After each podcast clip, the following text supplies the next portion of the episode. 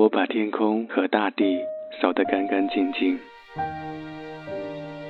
归还一个莫不相识的人。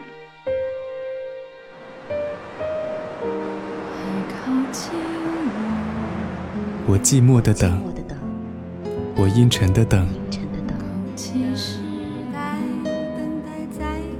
二月的雪，二月的雨，泉水白白流淌，花朵为谁歌唱？民谣与诗，用音乐倾听彼此。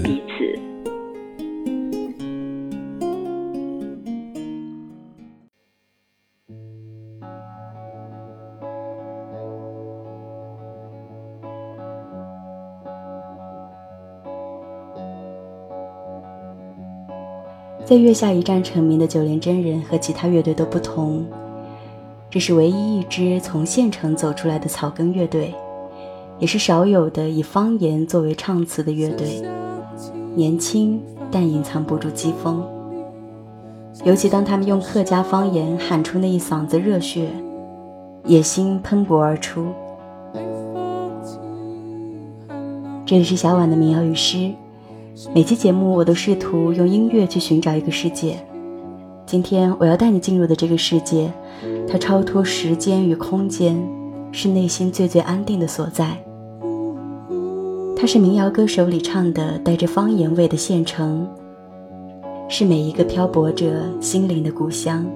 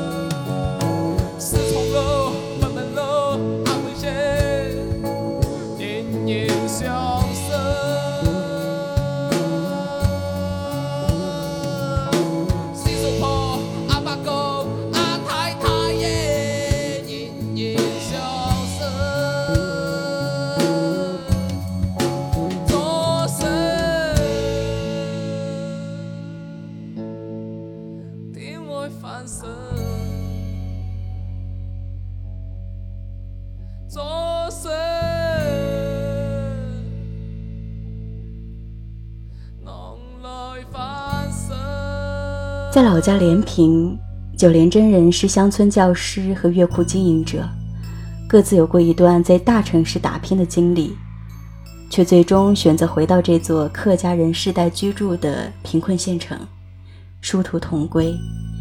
通过节目红了之后，他们并不打算辞职，希望一辈子在那儿教书，周末出去演出。二零一八年年底，一部讲述贵州山间小城无名之辈的电影，用了一首贵州方言的民谣。这是民谣歌手姚十三在二零一一年的习作，他个人不太喜欢这首作品里 low-fi 的氛围，可是这首歌却成为他最为著名的一首作品之一。贵州话一出，和电影中那座一直下雨的小城，小城里那些小人物的故事无比贴合。和九连真人一样，二零一四年，姚十三选择离开北京，搬回贵州的小镇居住。有人选择回归，有人还在漂泊。十八岁离家到广州上大学，毕业后在珠海从事。兽医工作的医师乐队主唱尤淼，算起来已经在外地漂泊了十五年。二零一三年，他用宜宾话翻唱了几首民谣，让乐迷们注意到了这支来自川南小城的乐队。其中翻唱自张伟伟的《米店》，不少乐迷说比原版还好听。同样来自宜宾的民谣歌手白水，比尤淼更早用宜宾方言歌唱。白水的川南民谣自《时间》这张专辑开始，他用牌坊、耕牛、小船还有桥，勾勒出了一个西南小镇。那些关于故乡的记忆，在白水的歌里表现得更为彻底。二零零九年，来自广东海丰的民谣组合五条人出了第一张专辑，用他们的海丰话母语唱民谣。唱的内容来自他们熟悉的县城生活的记忆碎片。这张专辑被命名为《县城记》，昭示了这支民谣组合表达的起点。无论贵州山区、四川小城，还是南方滨海，无论出走还是回归，这些用方言歌唱的歌者都有一个共同点：属于县城。这里是小婉的民谣与诗，今天我在和你聊，每一首方言民谣都是一部县城往事。你要哪做走唔？有辆车路等我，马上载载我离开这个关城。我想带你拉到远远啊，睇睇这世界究竟有多大。后你做卖嫌我这条车靠过久，靠过半。海风，海风哦，伊奔到地底，地底做人路唱歌。海风哦，海风哦，只要有在身边，去到地唔惊。咱三个乌坎去远远啊，提提双机究竟伊阿边？提提这国家对爷爷乡究竟有多大？一个可样的人就变做两只鸟啊，做马大只。亲像马叫声，马得去耍，马得去变胖。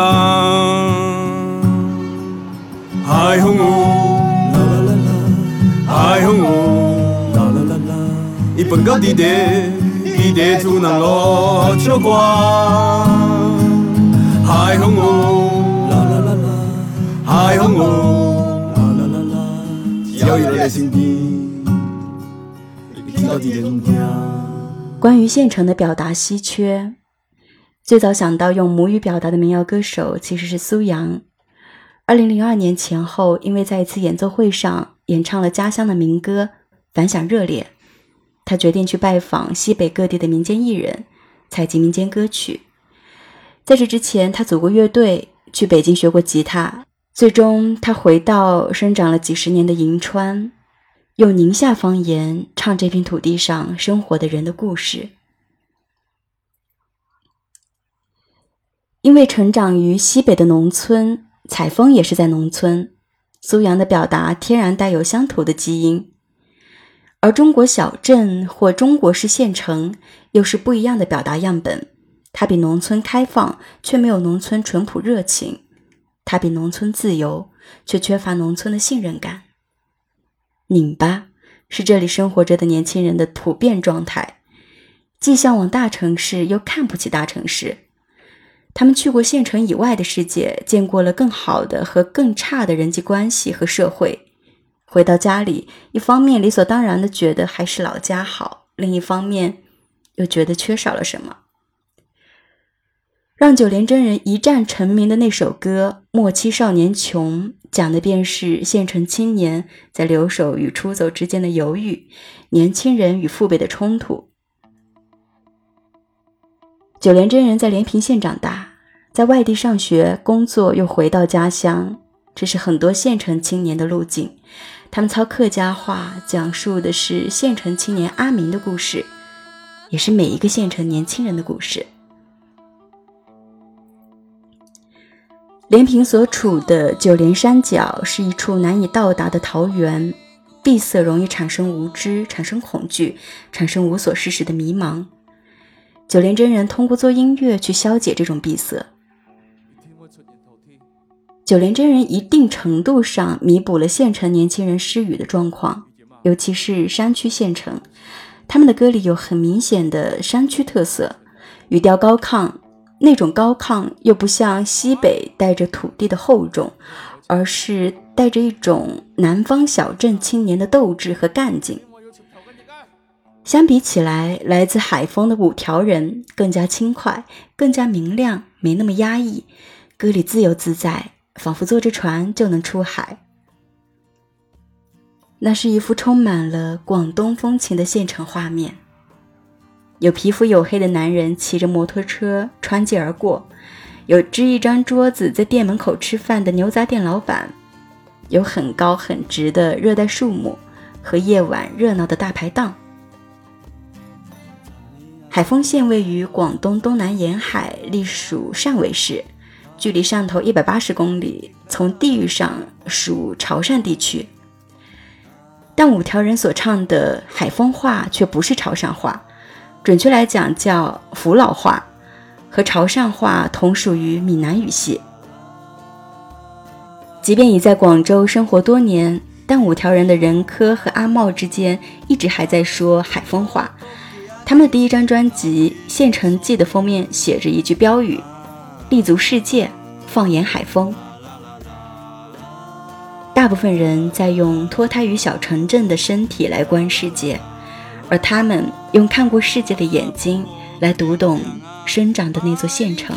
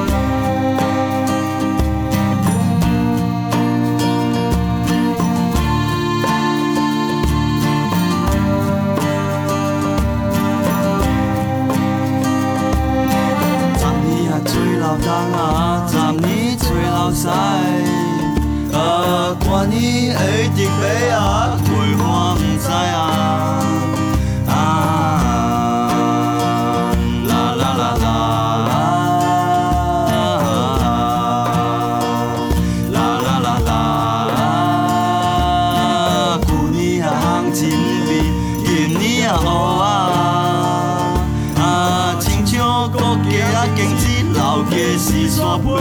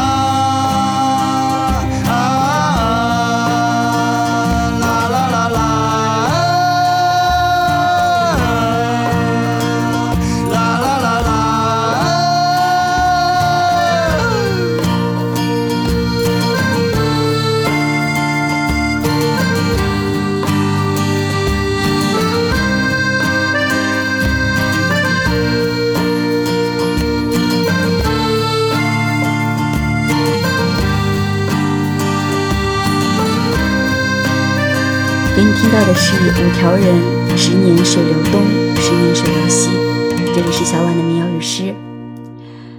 时代变化很快，出走城市的年轻人为什么还要频频回望县城，表达县城？贾樟柯在拍《小五》的时候，把汾阳作为经历变革的内陆小城来看待，它是中国所有待发展、待开放城市的缩影。大多数中国人聚集在这样的地方，但他们往往被有意无意的忽略掉。民谣音乐人歌里唱的便是那样的县城，被忽略的传统的县城，和大多数没富起来的县城一样，虽然有很多新事物冲击，但生活生产方式还是一如既往。经济发展迅速褪去了县城的模样。而歌里的县城永远比城市慢一拍，一定有很多有趣的风物、有趣的故事。倒港币的故事，农民李阿伯的故事，单身老阿炳耀的故事，梦想化工厂门卫的故事。这是五条人歌里的县城，很像小时候的县城，有尘土飞扬的道路，有路边卖菜的农民，有打着时尚招牌的土味店铺。五条人凭借《县城记》这张专辑当选当年南方周末的年度音乐人。乐评人李婉在评语里写了这么一句话：“地域如此之小，世相如此之大。”可以这么说，表达县城就是表达时代变迁中的中国。但更多人是一种乡愁的心情。离开故乡宜宾后，有淼一直在用宜宾话歌唱，也一直在为宜宾歌唱。宜宾是一座四线城市，虽然不是严格意义上的县城，但是面积小，相对封闭，人情社会和中国大部分县城并无二致。刘碑池，一是最具代表性的一张专辑，里面提到了很多宜宾的街道、名胜古迹、当地美食。但这些都只是表面上的寄托，有淼真正想表达的是在宜宾生活的那种既舒适又压抑的感觉。有很多美食，到处都是熟人，各种吃喝玩乐的饭局、牌局、游戏局。可是当你想要做点什么的时候，一是提不起兴趣，因为实在太安逸了；二是没有那个环境。这是有淼跟我说的。宜宾到现在也没有一家能演乐队的 live house。二零一八年三月，有淼回宜宾做剧场演唱会，翻遍全宜宾，连一套能用的鼓和吉他音箱都找不齐，最后所有的乐器都是从成都包车租过去的。刘北池这张专辑讲的就是有淼自己的故事，从家中的舒适走向未知的广阔世界。如果最终我们要表达故乡，那离开的意义在哪里呢？四七八九岁离乡出去，就像你来信都有个鬼，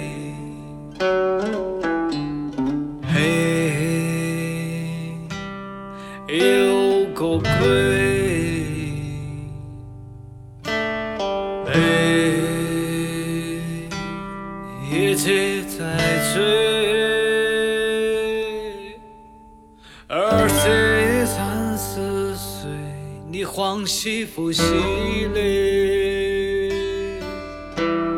转来传去就抢来了杯子嘞船，嘿，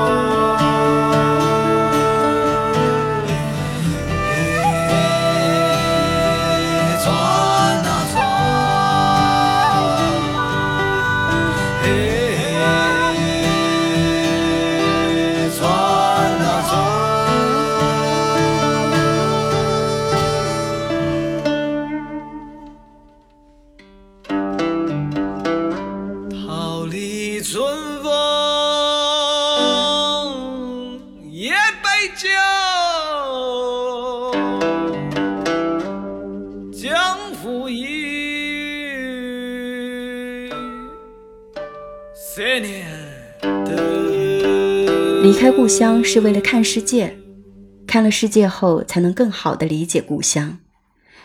贾樟柯的这句话，或许能替每一个用方言民谣表达故乡的歌者做注解。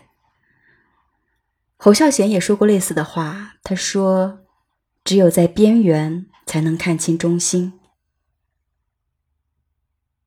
城市尚未接纳，我们就不能再同故乡融洽。在切实到达远方后，故乡变得温情脉脉。也许乡愁的本质是一种庇护。”回归如果会破坏这种庇护，回望便是最好的距离和态度。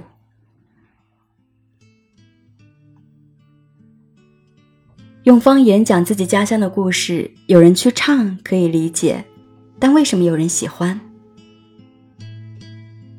方言当然有它语言和文化上的魅力，相比普通话，方言保留更多古语，不管是词汇还是语调。比如九连真人的《莫欺少年穷》里面就有很多简练的、很难翻译成普通话的句子。如果用普通话，里面的情绪就很难表现出来，表达的内涵就相对单一了。方言也帮助歌者更好的讲故事，表达会更纯粹和自然。有淼就说，方言是伴随着自己成长的经历掌握的，所以你在用它唱歌的时候，情感的表达会特别自然。不需要考虑什么技巧，特别纯粹。听方言民谣，就像跟着那些熟悉又陌生的语言，一会儿去了贵州山区，一会儿又到了潮汕海边。它丰富你的见闻，让你听到了不同地方的故事，就像在看地方志一样。比如姚十三的《寡妇王二娘》这首歌，用对话的方式讲述了追求寡妇王二娘的人与她的故事。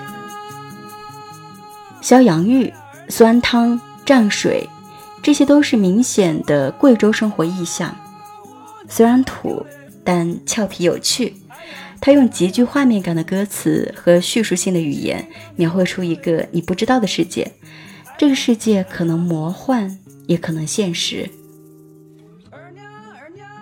姚十三歌唱的县城更加乡野，保留着乡野传统的秩序。这些乡野故事用贵州方言唱，总给人细若游丝的悲伤，有种念天地之悠悠，独怆然而涕下的感觉。这里是民谣与诗，我是小婉。今天我们这期节目的主题叫做。每一首方言民谣，都是一部县城往事。想要看这期节目完整的文字稿，你可以关注我的公众号“一小碗”。也希望你可以向你身边的朋友推荐我的电台和公众号，让我有更多的动力去做更好的内容。二娘二娘，你当我家婆娘，每天吃着嘛着大盆盆来嗨爸爸，不如咱么啥？哎呀！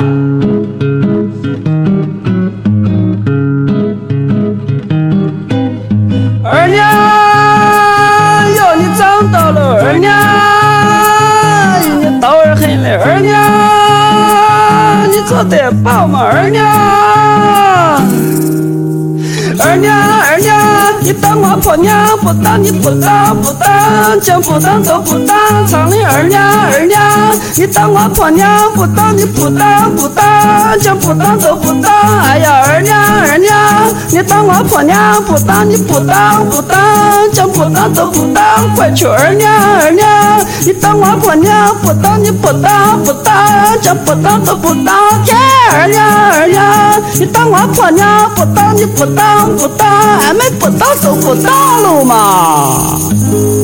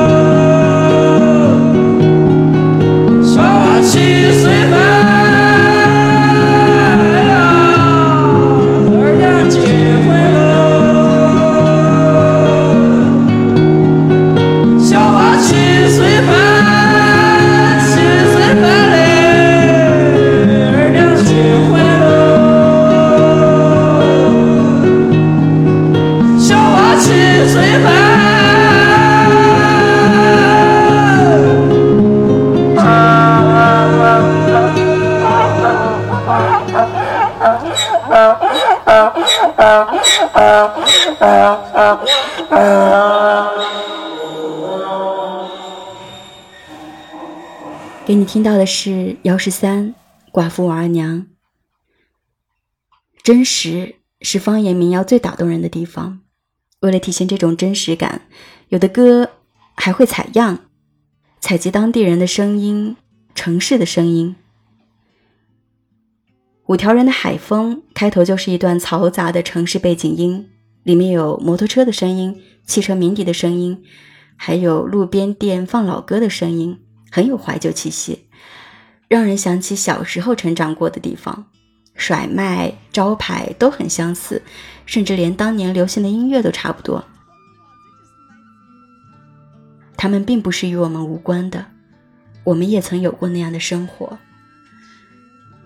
又要提到贾樟柯，中国最擅长讲县城故事的导演。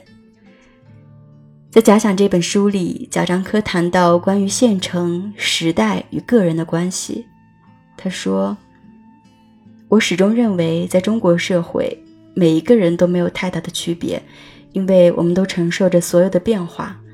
这变化带给我们充裕的物质。我们今天去到任何一个超市里面，你会觉得这个时代物质那样充裕，但是我们同时也承受着这个时代带给我们的压力。那些改变了的时空，那些我们睡不着觉、每天日夜不分的生活，是每一个人都有的，不仅是三峡的人民。我们都是这个时代的人，面对这个时代的故事，如果我们有一个情怀，我们能够去理解。如果我们能从自己的一个狭小的世界里面去观望别人的生活，我们就能够理解。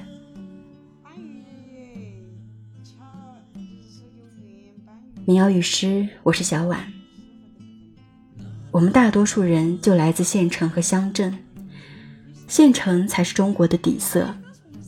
这里有根深蒂固的熟人社会传统和强烈的城市化欲望。中国底层最真实的生存困境与抗争在这里发生。莫欺少年穷里迷茫挣扎的小镇青年，县城记》里歌唱的草根生活和九十年代县城样貌。刘备池里想要去陌生的世界闯一闯的巴蜀汉子，寡妇王二娘里内心自卑但又极度渴望爱情的小流氓，那是众多在大城市打拼的中国年轻人都能够感同身受的心理体验。这些县城故事所体现出的对普通人物的关怀，对世俗生活的尊重，绽放出更强的生命力。这是县城的故事，也是中国的缩影。三月的泪淅淅的南方，你坐在你空空的米店，你一手拿到苹果，手拿到命运，在寻找。你自己的想，街上的人些匆匆忙忙，把眼睛盯到潮湿的路上。你的舞步划过空空的房间，时光。就变成了烟。姑娘，你晓得不？明天就要来了，码头上停到我们的船。我要洗干净头撑起我们葡萄枝嫩叶般的家。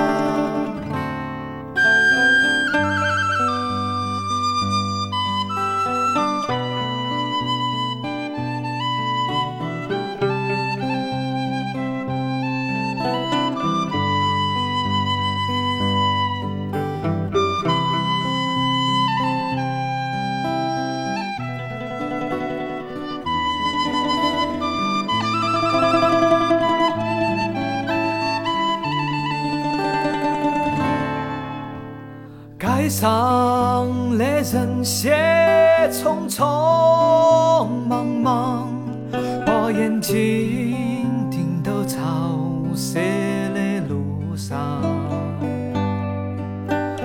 你的舞步划过空空的房间，时光就变成了烟。你晓得不？明天就要来了，码头上停到我们的船。我要洗干净头发，爬上桅杆，撑起我们葡萄枝嫩叶般的家。Oh.